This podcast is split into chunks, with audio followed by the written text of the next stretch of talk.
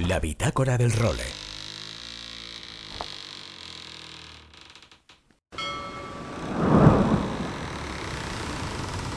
Bienvenidos a bordo del role. Una placentera travesía por los mares del podcast. Zarpamos ya en busca de las mejores historias del mar. A la caña, Nacho Gómez Zarzuela.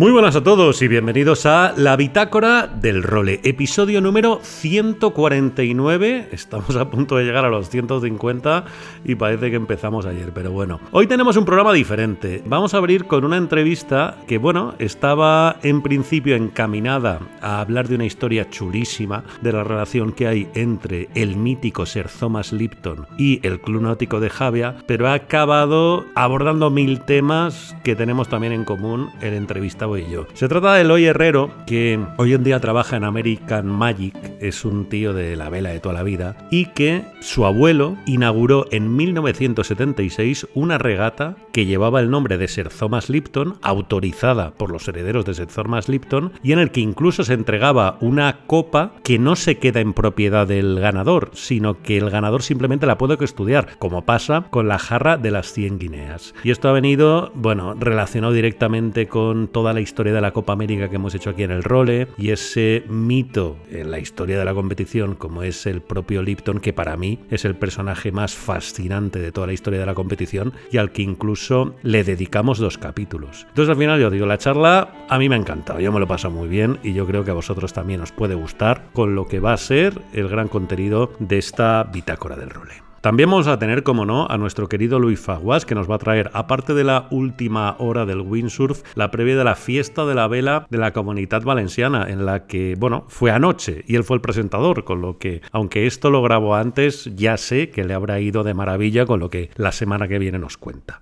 Bueno, en cuanto a las noticias relacionadas con nuestro bendito deporte, con nuestra bendita vela, tenemos muchísimas cosas por ahí. La primera, ya tenemos fecha para los nuevos AC75, que es el momento que más esperamos todos los afiliados a la Copa América. A ver cómo son los cascos, cómo son los foils, qué evoluciones habrán presentado los equipos. Pues bien, tres equipos, Alingui, Red Bull, Emirates New Zealand y Luna Rosa Prada Perelli, ya han dado el aviso de que en abril estrenarán, votarán sus nuevos modelos. El protocolo obliga a que tienen que avisar con dos meses de antelación, por eso lo sabemos ya. Y ya lo decía Glenn Ashby, lo recordaréis en la entrevista que le hicimos la semana pasada, que él tenía la percepción de que iba a ser entre abril y mayo. Pues bien, al final va a ser abril el mes elegido. Bueno, y seguimos también la Ocean Globe Race con el White Shadow, como os decimos la semana pasada. Están ya a puntito de llegar a Cabo de Hornos y estamos intentando establecer una comunicación con el barco. La verdad es que es muy complicado porque navegan sin aparatos, o sea, solo con radio, tal y como lo hicieron hace 50 o 60 años. Pero bueno, estamos ya en el proceso, con lo que creo que la semana que viene algo tendremos con ellos.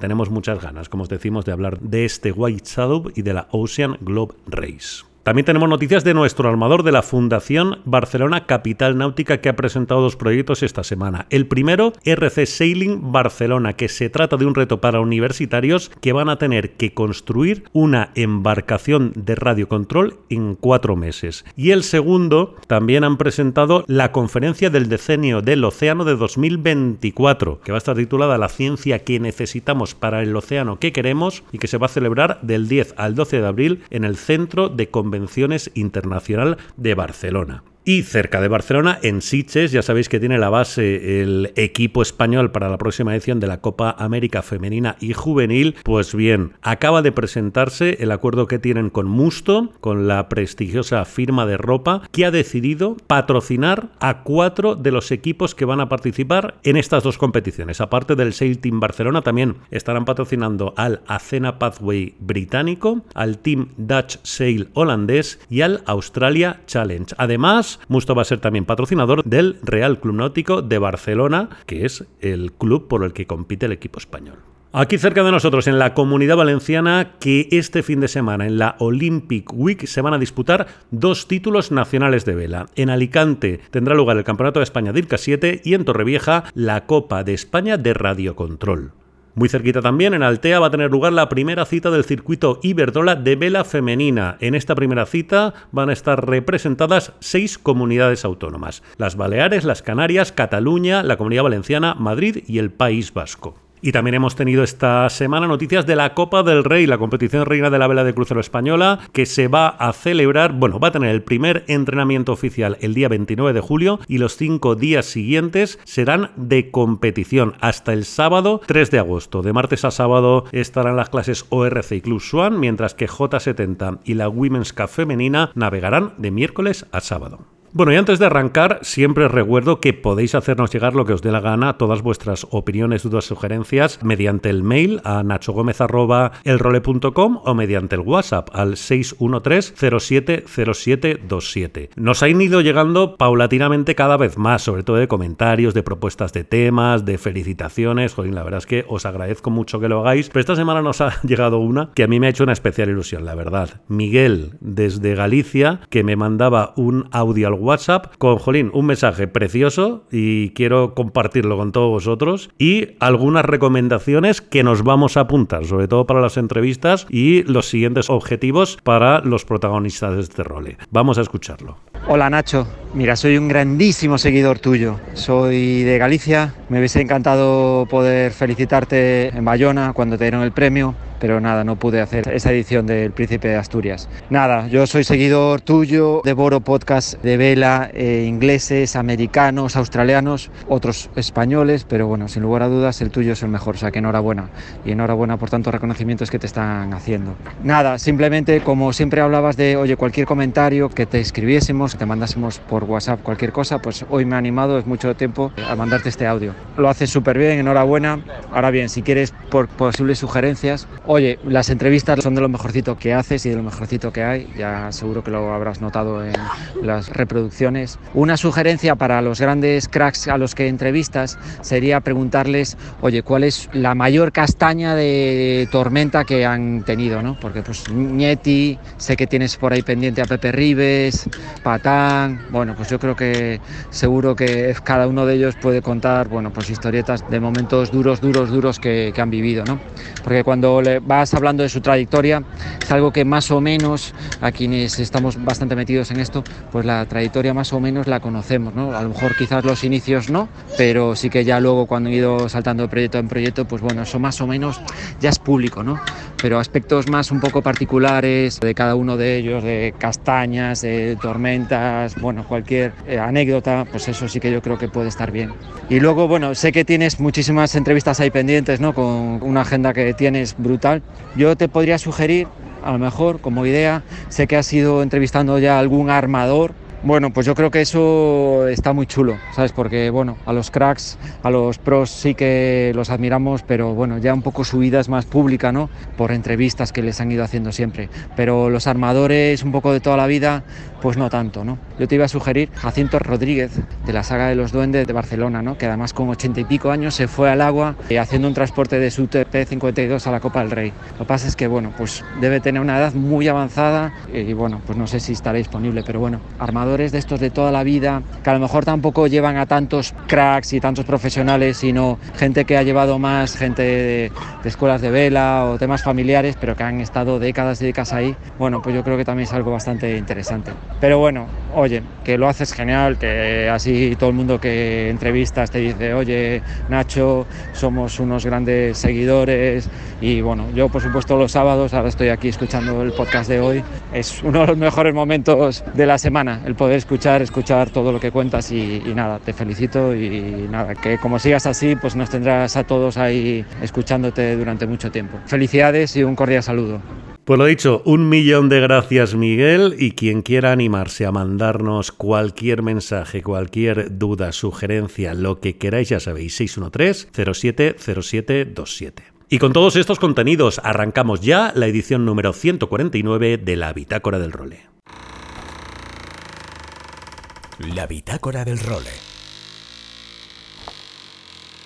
Bueno, y como os decía en la introducción, hoy tenemos una historia en esta bitácora del role de las que sabéis que a mí me encantan y que sé que a muchos de vosotros también. Y os cuento. Esta semana, al final, llevamos tanto lío en este principio de año entre, bueno, el Sail Team Barcelona que yo conté que estaba yo metido, relevo que no para, este mismo role, la Copa América que empieza a ir a tope, que pasan los días y pasan los días y muchas veces llego miércoles o jueves y digo, jolín, que, no tengo tema para esta semana. Y precisamente precisamente el miércoles me llamó un amigo que además es un grandísimo regatista, uno de los mejores regatistas de vela paralímpica que hemos tenido, que es Rafa Andarias, porque ya sabéis también que el serial sobre las historias del role, ¿no? Toda la historia de la Copa América que hemos sacado aquí periódicamente, eh, lo saqué hace poquito también en catalán con los amigos de la Fundación Barcelona Capital Náutica. Y esta semana precisamente se volvió a lanzar uno de los episodios que a mí más me gusta de toda la historia de la competición y que narra un poco en dos capítulos las andanzas de uno de los personajes más icónicos y más maravillosos de lo que ha sido la historia de la Copa América, que es Sir Thomas Lipton. Lipton, que entre otras cosas es el que se inventó el hecho de poner el té en bolsitas y por eso amasó su enorme fortuna, fue el gran protagonista como aspirante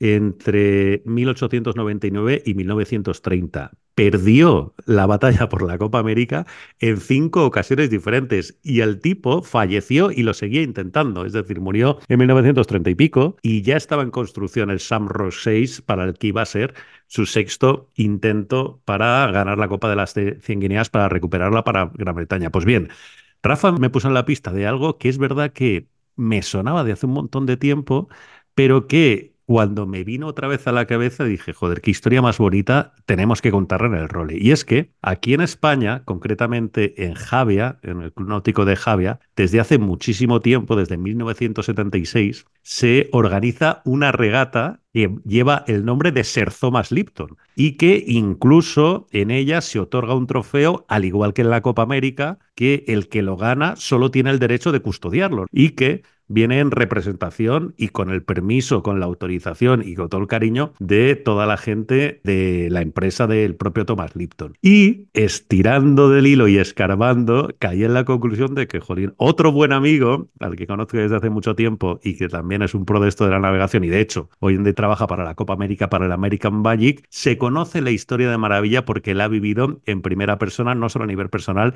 sino también familiar. Y disculparme de que me haya enrollado tanto en la introducción, pero creo que valía la pena para presentar a quien nos acompaña en esta bitácora del roller. Don Eloy Herrero, muy buenas, ¿cómo estás, amigo? Muy buenas, amigo. Pues estoy perfecto, fenomenal, porque aparte es un placer escucharte como siempre y es un placer hablar contigo y mantener esta relación especial que tenemos, con lo cual estoy fabuloso, Nacho. Bueno, pues me alegro mucho, es un placer tenerte aquí y ayer cuando te escribí para ver si nos liábamos a la manta a la cabeza y hablábamos sobre esta historia tan preciosa que une al náutico de Javea con Sir Thomas Lipton, con la herencia de Sir Thomas Lipton, me diste un dato del que no me acordaba y que también me dejó alucinado. Y es que el que montó esta regata fue tu abuelo. Correcto, es que para mí Sir Thomas Lipton es alguien especial porque como aficionado a la vela, evidentemente saber pedacitos de la historia es algo pues eh, como muy natural. Y una figura como Sir Thomas Lipton pues, es una persona muy relevante y todos los navegantes aficionados a la America's Cup evidentemente la conocen,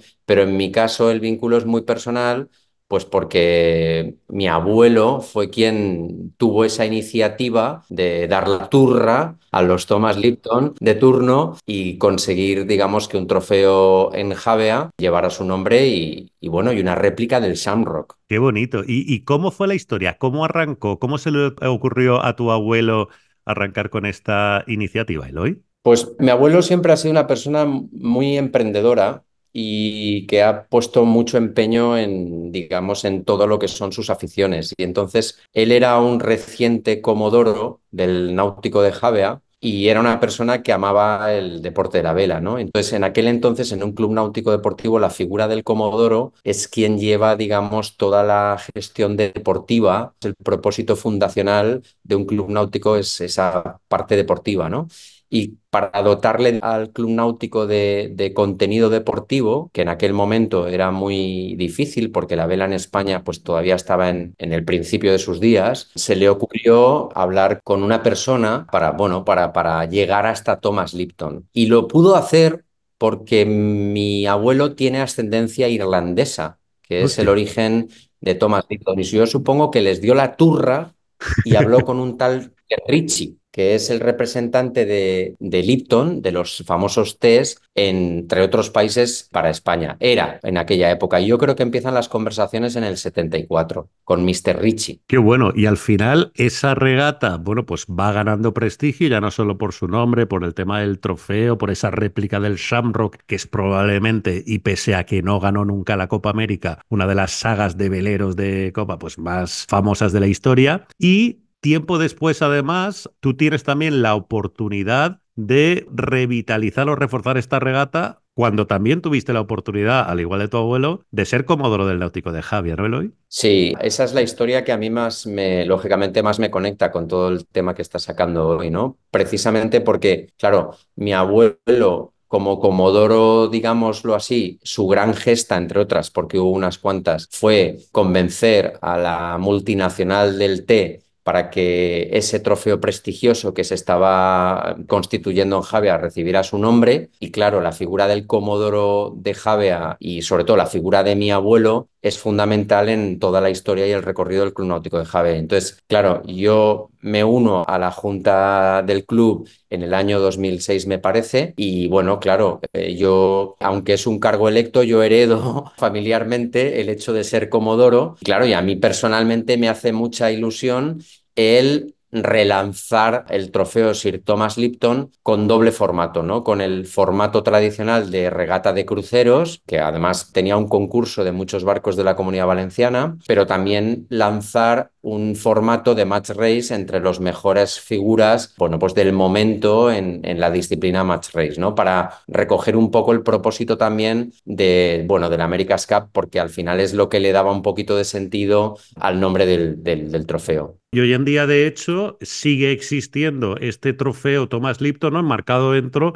de la Semana Náutica que también se organiza ahí en, en Javea todos los años, ¿verdad? Sí, la Semana de Vela, como la llamó mi abuelo, ha sido la semana por excelencia que se organiza en verano y que reúne un montón de, bueno, pues el calendario es muy extenso porque empieza con la vela infantil, con los Optimis, empieza con la vela juvenil, prosigue con la vela de, de crucero, ¿no? Y el Thomas Lipton, digamos, es una de las regatas más eh, singulares, con más solera en el calendario de cruceros de la comunidad valenciana y por supuesto es el buque insignia, por decirlo de una manera, de la Semana de Vela, ¿no? que se sigue celebrando año tras año, verano tras verano, desde entonces. Por tanto, hablamos de uno de los trofeos deportivos más emblemáticos de la comunidad valenciana ¿no? y del Mediterráneo, aunque es cierto, lógicamente, que está solapado por un montón de actividad en todos los clubes náuticos de no solamente de la comunidad, sino sino del resto de comunidades autónomas. Y lo que es la vida, al final, imagino, y ahora me cuentas que quien te metió, evidentemente, la pasión tuya por la vela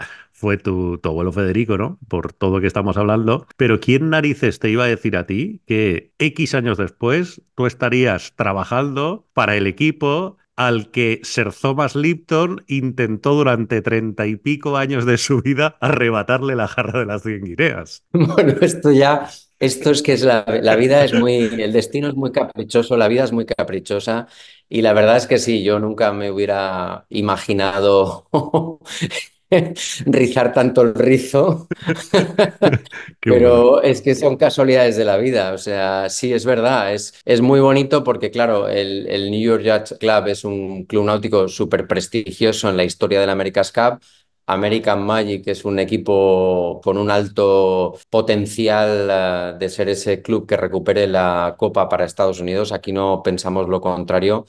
Y yo formar parte de esta historia, de haber sido el, bueno, de formar parte del equipo que ha sido, intentó ser retado por Sir Thomas Lipton tantas campañas, pues es una pasada, pero también eh, intentar formar parte de la historia para que, bueno, que el equipo americano y el, el, el Club Náutico de Nueva York intenten recuperar la copa para su país, pues es una pasada, ¿no? Ya, ya el hecho de estar aquí simplemente, ¿no? Pero claro, sí, es que tener todos estos puntos de unión con no solamente con la Copa América, ¿no? Desde el punto de vista de aficionado, ¿no? Tener el, el punto de unión con mi abuelo a través del Sir Thomas Lipton, ¿no? Tener todos estos puntos de coincidencia es algo que no me hubiera ni imaginado, vamos, nunca, jamás en la vida. Oye, ¿y a qué te dedicas en el American Magic, Eloy? Pues mira, es mi primera campaña porque yo al, al, final tengo un pasado empresarial y yo creo que al final no estoy en el final de mi carrera, evidentemente como profesional, sí. pero sí que lo que quería darle era un giro interesante y como sabes yo he estado ahí siempre bordeando una línea muy fina entre lo que es el mundo profesional de la competición en esta industria náutica y el mundo empresarial. Y lo que estoy haciendo es, es fusionar estas dos, estos dos mundos, que es lo que me interesa. Tengo un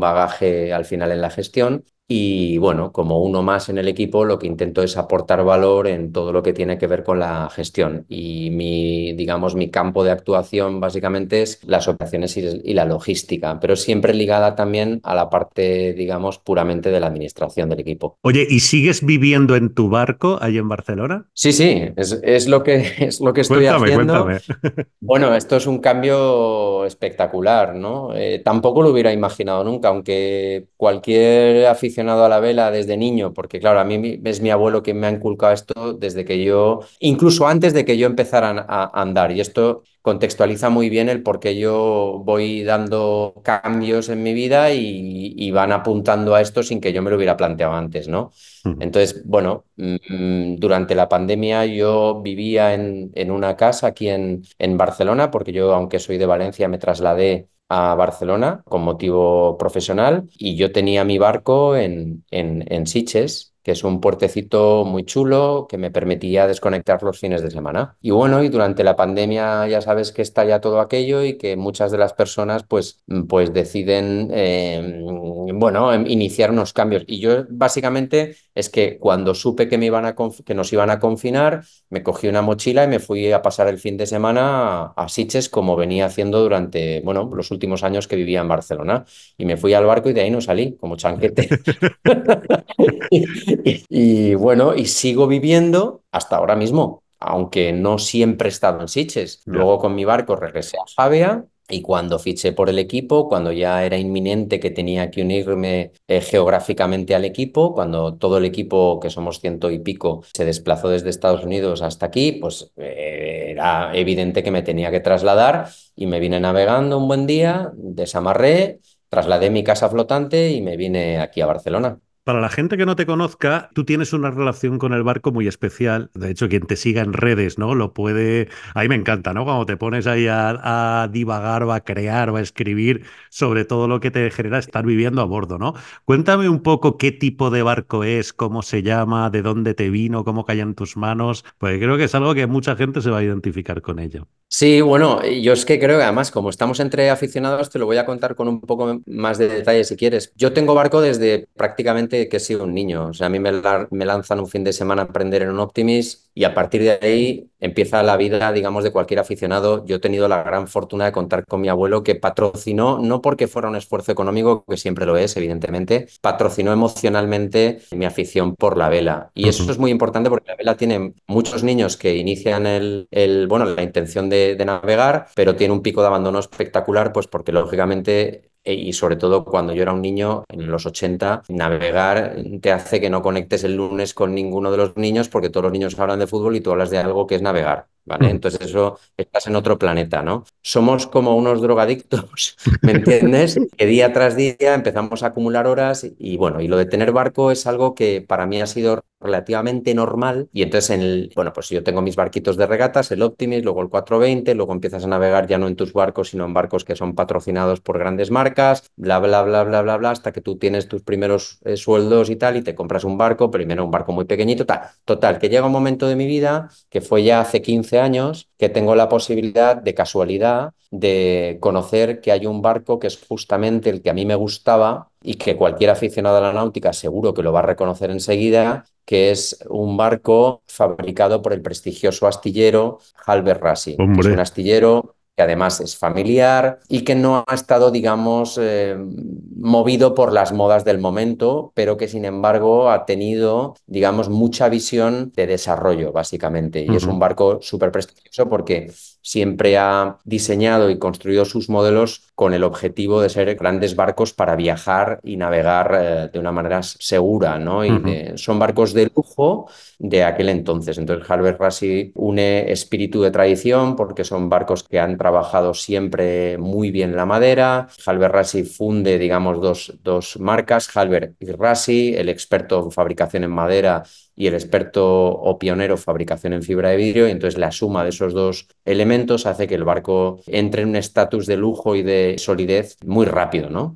Y entonces yo veo este barco, que es un 31-2, que es un modelo muy singular, diseñado por el Enderlane, y bueno, y es un, es un barco que yo veo en Moraira, yendo a navegar con un amigo, en, tú ya sabes que yo siempre navego en Jave, pero tengo muchos amigos en, en, cualquier club náutico de la comunidad valenciana, y entonces el amigo me dice, vente a navegar un fin de semana y tal, y yo voy para allá, me voy a navegar, y de repente digo, no me fastidies, o sea, este es el que quiero. Y es, son, es un astillero que no es muy normal que hayan muchas unidades en España. Entonces, mm, yo veo el barco en, en, en, allí, en Moraira, y digo, pero, pero, pero, y no se vendía además, ¿no? Y digo, el barco que quiero, ya está aquí. Claro, era mucho más joven y aspirar a un barco de estos, pues ostras, no era fácil. Y el tenerlo allí, pues te ahorra ya simplemente el hecho de comprarlo fuera, ¿sabes? Comprarlo en Alemania, en Noruega, en Suecia, comprarlo en Holanda, que es un barco muy habitual, porque es un barco nórdico, un barco oceánico. Y bueno, y, lo veo allí, claro, y, al siguiente fin de semana no, pero al, al, otro fin de semana me parece que, no sé, vuelvo a navegar con mi amigo y vuelvo a ver el barco.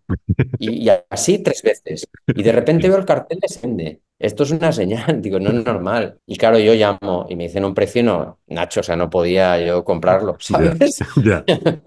es un barco pequeño pero mantón, ¿vale? Incluso tienen mucho valor todavía de segunda mano. Y, claro, yo llamo y tal, y a través de la náutica y tal, y bueno, y por lo menos digo, bueno, voy a verlo, ¿no? Y me lo enseñan, es de un antiguo navegante que es militar inglés, y digo, ostras, que hasta la historia me encaja, ¿sabes? y, digo, bandera inglesa y tal, y digo, tengo que... Y bueno, y les di mucho la turra. Les di, les, di, les di, mucho la turra porque aparte seguramente no es una compra demasiado racional, ¿eh? Es decir, mismo valor tienes barcos más grandes y más, más adecuados al signo de los tiempos. Bueno, con bañera abierta, mucho más fáciles para hacer un crucero, con más habitabilidad. Este es un casco que tiene carena, que tiene, que tiene una quilla corrida. Es un casco más complejo, ¿sabes? De que pueda encajar en, en un mercado como de mi generación, por decirlo de una manera. Entonces yo le, di la turra mucho y recuerdo que les escribí una carta poema y para que se dieran al propietario y el propietario automáticamente es que se, bueno, yo lo que le dije, no sé lo que le dije porque te juro que era una cosa de estas. Es como la primera carta de amor que haces que ahora mismo si me la leyera me daría vergüenza. Te encaja total. No, claro, total, tú me conoces. Le mando la carta de amor al propietario y el propietario baja el precio. Hostia. Y el propietario no solamente baja el precio, sino que además el tío con este barco, Mr. Pilkington se llamaba el tío, el, tío había cruzado el Atlántico dos veces, de ida y de vuelta en el año 89, en el año 89 porque el barco es del año 82. Y el tío cruzó el Atlántico dos veces y, bueno, eh, dejó un, él tenía un libro escrito y entonces me dijo, quizás te deseo suerte, harás lo mismo. Ole. Y, y me dejó ahí una serie de cosas personales y tal. Y claro, le había causado, y el hombre era muy mayor, vivía en Andorra y estaba el tío, no me lo quiso contar, pero al cabo de los años, fíjate tú si, si he tenido suerte en esta vida con estas cosas como del destino, sí. vi un vídeo que él colgó o un amigo suyo colgó en YouTube, ese vídeo todavía está, y entonces sale Mr. Pilkingston navegando con el Maid of Moraira, que es mi barco, y con su mejor amigo, que vivía en aquel entonces en Moraira. y yo tengo una relación por Instagram con, eh, con Mac, que es su mejor amigo.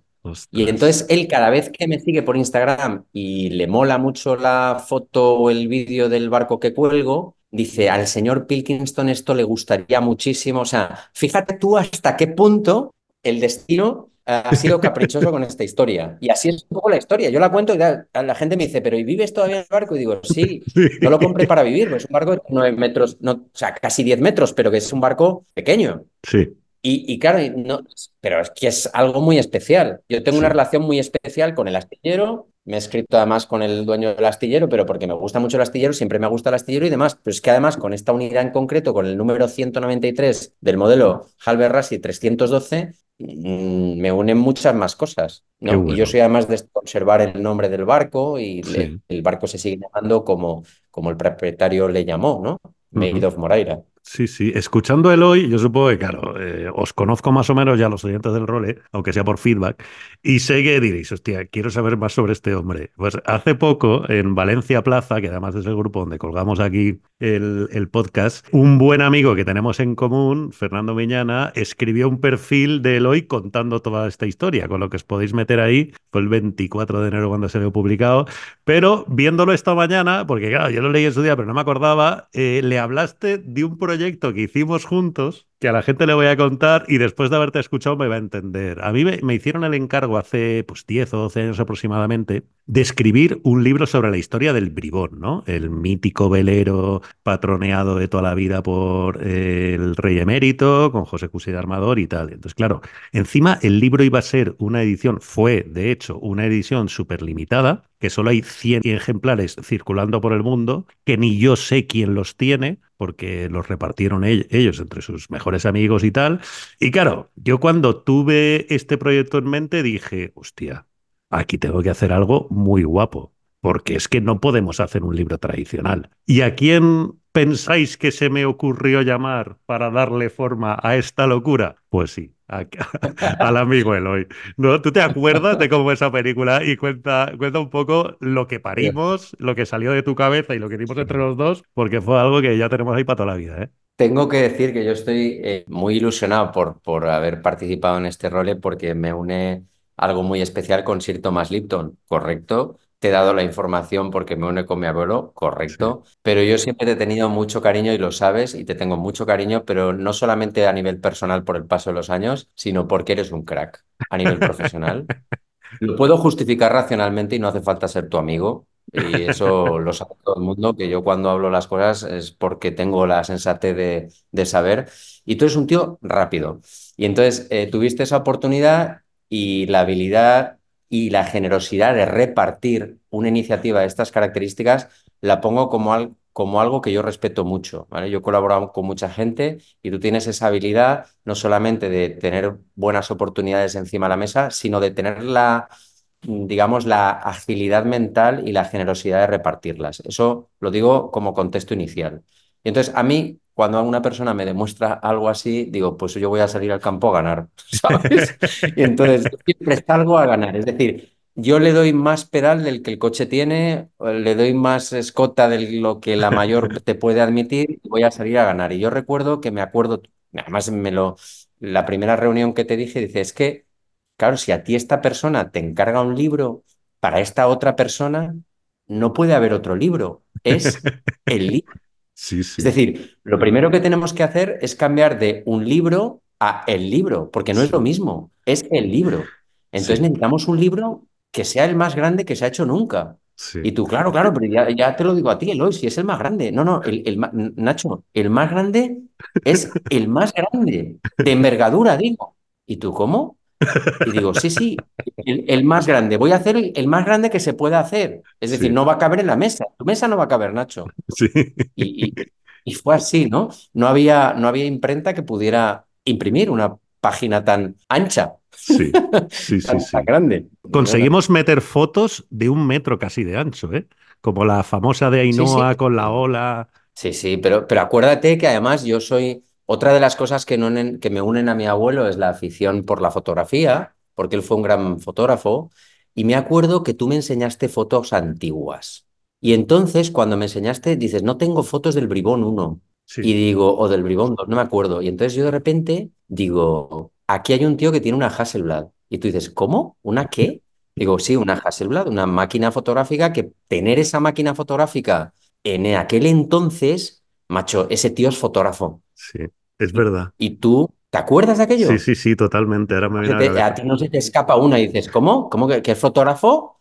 Y ahí em, cuenta tú esa parte final. Mi, o sea, me, me Miquel, refiero... Miquel Cabanelles, me acuerdo perfectamente de él. Que joder, si nos escucha le mando un abrazo. Pues sí, a raíz de la pista de la máquina de fotos, hice un poco un cercado de quién podría hacer fotos en esa época, porque además eran buenas fotos navegando, eso no lo hizo un aficionado, y conseguimos localizarlo. A Miquel Casanelles, me acuerdo perfectamente, y todas las fotos de los primeros bribones las sacamos de él. Claro, es que tú imagínate, ni ellos mismos, Nacho, porque luego acuérdate que tuvimos eh, unas experiencias personales fabulosas, eh, no, yo no, no contaré detalles, pero tuvimos unas experiencias fabulosas y ni, ni ni quienes habían estado involucrados en esa historia tenían fotos de ese barco. Es es el más relevante, porque es el, que, es el que inicia, digamos, un capítulo en la historia de la vela náutica, un capítulo en sus vidas, evidentemente, y, bueno, y que le da sentido a todo lo que luego mm, ha pasado alrededor, ¿no? Del, a nivel del bribón, ¿no? Que es que ha sido un proyecto mítico, ¿no? Sí, y encima lo encuadernamos con las propias velas del Bribón de la última temporada. ¿eh? Eso también fue precioso. Ahí con los amigos de North Sales en Valencia,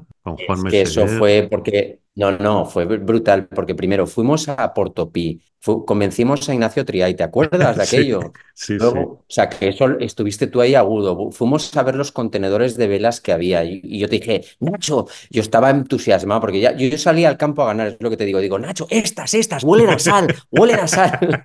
sí, sí, total. Estas, se les tiene que pegar la sal en las manos que, lloren. y luego me acuerdo que en aquel entonces en el equipo de regatas que gestionaba yo, Juan nos había hecho velas y le digo, no, si quieres que te pague la factura, tenemos que hacer un proyecto secreto allí de encuadernación. No, no me acuerdo, fue, fue impresionante. Le mando un, saludo a Juan porque Juan se lo van a decir a Juan Meseguer, que es compañero además de equipo. Sí, y, Pasó, y pasó por este role hace ahora un añito aproximadamente también. Sí, correcto. Cuando ya estaba con American Magic. Es un crack el tío, sí, sí. Y, y entonces yo creo que eso eh, lo pongo en valor y lo pongo encima de la mesa porque cuando tú tienes no solamente la idea, sino que lo que haces es buscar compañeros de viaje para ejecutarla y llevarla a cabo, lo que sucede es que esa idea se convierte en algo mucho mejor, ¿no? Y eso te digo que lo guardo como un capítulo muy chulo de mi vida, de oportunidad, porque no es algo normal, no es un trabajo normal, no es un proyecto normal, y te doy las gracias de nuevo pues, por, por que contaras conmigo. No, hombre, pues ahí, ahí está, eso ya va a quedar para toda la vida, hombre, el librito que para cogerlo, vamos, necesitas una carretilla, pero bueno, era pues, abierto era más de un metro, creo. Pero bueno, la, gente que esté interesada por internet está. Si buscáis libro bribón o algo así, seguro que. Porque salía, me acuerdo de los compañeros de Nauta 360 que sacaron un reportaje con la historia, que ponías el libro en la popa del barco y ocupaba media popa el libro aquí, pero bueno. Oye, pues. Vaya repasito, ¿no? Hemos empezado con Ser Thomas Lipton y hemos acabado el bribón. Ya sabía yo que esta charla iba a dar de sí el hoy, ¿eh? O sea, ha sido un placer tenerte por aquí, hombre. No, es un placer el mío, eh, porque hay charlas y charlas, pero ya, aunque te escucha mucha gente, porque tú eres un crack de las ondas ya y de todo tipo de medios de comunicación en, todo lo que tiene que ver con el mundo náutico, eh, es un placer hacerlo, pues porque, claro, yo lo hago, me pasó con Ferches igual, ¿eh? O sea, te quiero decir, es que si me haces una entrevista tú o me dejas participar en tu programa y, ¿cómo, ¿cómo, la vamos a hacer? Pues charlando como si estuviéramos compartiendo un rato en, en la intimidad. Lo que yo te digo a ti aquí, te lo diría en casa. Entonces, claro, es un placer para mí porque es una oportunidad de haber estado contigo un rato más. Esa es la realidad. Y te voy a ver en Barcelona, que lo hombre, Hombre, hombre, y vamos a estar. Y, y, me iré a ver el, el Maid of Moraira, vamos, que no sé si conozco yo tu barco, pero bueno, eso sí, en persona creo que no lo he llegado a pisar, mm. con lo que eso tenemos que arreglarlo, pero ya. No, eso, eso nos lo debemos de hace mucho tiempo y, y lo hemos comentado y ya sabes que el próximo capítulo estás invitado a hacerlo desde allí si quieres. Fíjate lo que te digo. Pues trato eh, hecho. es muy pequeñito, pero es muy singular, ya lo sabes. Correcto. Pues, pues, don Eloy Herrero, que ha sido un placer tenerte aquí en esta bitácora del Role y que, que aquí tienes tu casa para lo que quieras. Pues muchas gracias, Nacho, y de verdad ah, es que ha sido un placer muy grande y un saludo a todos y, tío, eres un, un crack. Seguimos. La bitácora del Role. Aloha Nacho y amigos de El Role. Aquí estamos una semanita más para traeros esa actualidad windsurfera. Actualidad porque hay un cambio de colores. Cambio de colores en Winguru, por fin en la zona de Valencia nos encontramos con muchos colorines, mucho morado temporal que Carlota está arrasando España, está atravesando España de oeste hacia el este y parece que además nos va a coincidir con fin de semana y por supuesto a mí con evento familiar, con lo que el sábado me lo perderé, pero el domingo sí que espero estar en el paquebote para fichar y tener una sesión potente, potente y poder navegar. Viernes seguramente también se navegará, pero yo tengo un evento importante, la fiesta de la vela, la gala de un mar de campeones. Es el evento que organizamos desde la Federación de Vela de la Comunidad Valenciana para premiar a nuestros deportistas laureados. Queríamos subir a 130 premiados entre campeonatos autonómicos, nacionales e internacionales y hemos pasado a 167. O sea que como federación estamos muy contentos. Y en la parte que nos toca, desde los más jóvenes a los más mayores en cuanto a windsurf, tenemos desde gente como Jorge Aranzueque, segundo en IQ Foil y en el equipo olímpico, José Luboronat en Campeonato de España, campeón de slalom. Y el plato fuerte tendríamos a Marion Lextray, campeona del mundo de Tecno Plus, y Martina Montovani, campeona del mundo de IQ Foil sub-17 femenino. En cuanto a una leyenda que ya compitió conmigo cuando yo era junior, o sea que ha llovido un poco, Rafa Ross, segundo en el campeonato del mundo de Raceboard Master. Rafa, una leyenda que ha seguido navegando y se mantiene muy muy potente. En cuanto al resto de actualidad, tenemos que destacar, ya dijimos que Ricardo Campello había abandonado Nash, habían tenido ahí una diferencia, se ve que Nash Sales ya no tenía ese presupuesto y quitaba a Ricardo de su equipo. Entonces Ricardo se ha tomado el año para reflexionar, no va a hacer el Tour PWA International Windsurfing Tour. Perdemos al subcampeón del mundo, que es un tío muy muy importante y muy potente en todas las condiciones. Y desde aquí pues esperamos verlo en redes sociales, pero la verdad es que, que se nos va a hacer raro. La prueba la tenemos muy pronto, semana que viene ya os haremos una previa, porque empezamos en PWA de Japón del 19 al 25 de febrero. Lo tenemos ya ahí. Y dentro de dos que ya no están en el tour, tenemos que destacaros dos vídeos muy muy chulos. Uno es de Thomas Traversa en Fuerteventura. A veces pensamos en Maui, pensamos en Mauricio, pensamos en Fiji. Aquí en nuestras Islas Canarias tenemos sitios que son espectaculares. De hecho, estoy hablando para en próximas ediciones con Jesús Renedo que me mande algo porque tiene una residencia dorada ahora mismo en Fuerte, en Fuerte Lanzarote. Las Canarias son un paraíso y está surfeando mucho el con Wing pero con nuestra supercampeona y vaya, están subiendo cosas muy chulas a redes sociales. Y lo que os traemos es un vídeo de Tomás Traversa navegando en la costa norte de Fuerteventura. Olas y condiciones brutales, o sea, brutales de surf. Lo hablé con Jesús, me dice que Tomás rompe un par de velas y un par de palos casi por sesión y que luego nada como un campeón, porque cuando te pegas ahí el revolcón es bastante poderoso. Y un sitio donde nadar gusta menos, es otro vídeo que también nos ha llamado la atención esta semana, es en Australia. Nadar mola menos por el tema de los tiburcios, ¿vale? Hay tiburones bastante poderosos, pero hay uno de los spots más chulos del mundo para poder navegar, que es Geralton, que está en la costa oeste de Australia, hacia arriba de Perth, y es un vídeo de Jagger Stone que es brutal, a nivel de saltos, a nivel de surfeadas, grabado con dron, lejitos de la orilla, o sea que hay que intentar no romper cosas, pero es un vídeo muy chulo que podéis aprovechar para ver en redes sociales. Todo esto aparte hemos hablado con Liam, hemos hablado con Marino, hemos hablado con Mark, algunos con nuevos sponsors, también estamos viendo a ver si podemos hacer algún tipo de colaboración y que nos envíen cositas aquí que los oigáis. Nosotros esperamos mojarnos, esperamos neopreno, esperamos fiesta de la vela y esperamos que os mojéis todos. Un abrazote a todos y nos vemos por los mares. ¡Chao, chao! Y con Luis Faguar nos marchamos, regresaremos la semana que viene con la edición 150 de esta bitácora del role. Hasta entonces, sed muy felices y navegad todo lo que podáis. Adiós.